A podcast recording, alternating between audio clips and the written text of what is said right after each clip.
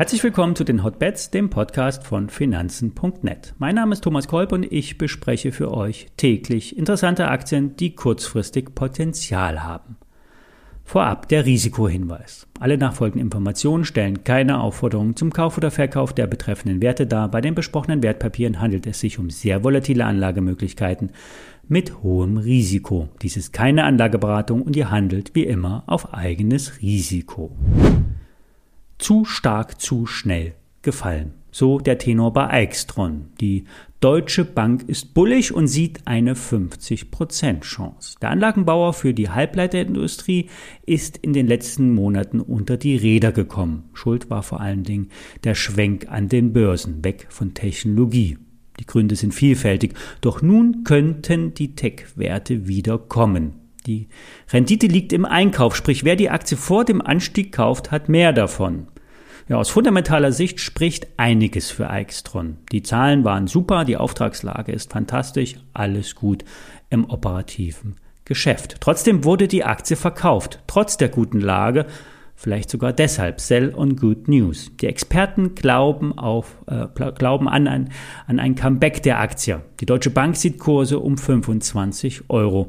Warburg Research sagt ebenfalls kaufen die Aktien. Kursverluste des Chip-Ausrüsters seien angesichts des starken Kerngeschäfts übertrieben. Die Profitabilitätsziele wurden von der Unternehmensseite angehoben und mit weiteren Zielanhebungen sei eben auch noch zu rechnen, so die Experten. Gestern haben wir schon über Batterien gesprochen. Heute geht es im Thema weiter. Im Besonderen geht es um die Ibutec. Das Unternehmen liefert die Grundrohstoffe für die Batterieproduktion. Kunde soll unter anderem Varta sein, die nun ja auch einen Autobauer als Kunden haben. Wer genau, wird nicht gesagt. Ibutec macht derzeit um die 30 Millionen Umsatz. Experten gehen von durchaus realistischen 100 Millionen Euro in der Zukunft aus. Das Geschäft mit Batteriegrundstoffen ist margenstark und 20 Prozent sind durchaus realistisch. So sollen auch auslaufende Patentrechte der Konkurrenz einen Schub für das Geschäft von Ibutec bringen. Finanziert hat sich das Unternehmen durch eine Kapitalerhöhung. 25 Millionen Euro fließen in Kapazitätserweiterungen. Durch die anlaufenden Batterieprojekte äh, der Autobauer sollte auch Ibutec ja in der Zukunft viel zu tun bekommen. Der Streubesitz bei den Anteilen liegt bei rund 40 Prozent, der Rest hält die Eigentümerfamilie. Kursziele sieht Haug Aufhäuser bei 60 Euro. Der Nebenwertespezialist Michael Schröder vom Aktionär bleibt bei seiner Kaufempfehlung. Mit der Aktie werden wir noch viel Spaß haben, so sein charmantes Fazit.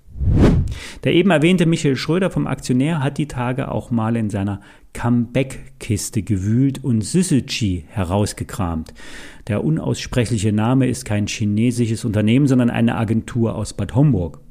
Die Digital Marketing Agentur gehört mehrheitlich zu dem britischen Werberiesen WPP und hat nach Schröders Aussagen die Talsohle durchschritten. Das Geschäft ist profitabel und margenstark. In der Bilanz stehen zwar noch hohe Firmenwerte, wenn der Goodwill nicht massiv abgeschrieben werden sollte, ist alles soweit gut.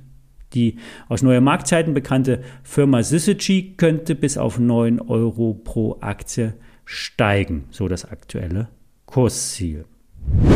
Dass Burnouts und Depressionen aktuell ein Massenphänomen sind, haben vielleicht schon viele von euch im privaten Umkreis erlebt. Die Ursachen sind ja vielschichtig und liegen meistens tief. Die Limes Schlosskliniken haben sich auf das Therapiethema fokussiert, allerdings nur für vermögende Privatkunden. Die Klinikkette soll nun ausgebaut werden, investiert in neue Standorte und will in den nächsten Jahren den Umsatz verdoppeln. Beim Ergebnis vor Zinsen, Steuern und Abschreibung, also beim EBITDA von zuletzt gut 800.000 Euro, soll die Spanne nun bei 4,5 bis 4,9 Millionen Euro liegen, so die Aussagen im Geschäftsbericht. Woher der Ergebnissprung kommen soll, ist nicht so richtig klar. Hinter der Unternehmung stehen der äh, Alleinvorstand und mit 80 Prozent Hauptaktionär Dr. Gerd Michael Frank. Dieser ist wiederum der scheidende Vorstand der börsennotierten Geratherm, ein Hersteller von medizinischen Messgeräten wie Fieberthermometern und Blutdruckmessgeräten. Nebenwerte-Junkies sollten den Wert Limes Schloss Kliniken im Auge behalten. Wer weiß, was da noch kommt. Vielleicht eine Kapitalerhöhung und dann eine Story hinter dem Gewinnsprung. Soweit für heute. Bleibt bei der Börse immer am Ball und wir hören uns auch morgen wieder. Alle Details in den Shownotes und auf finanzen.net.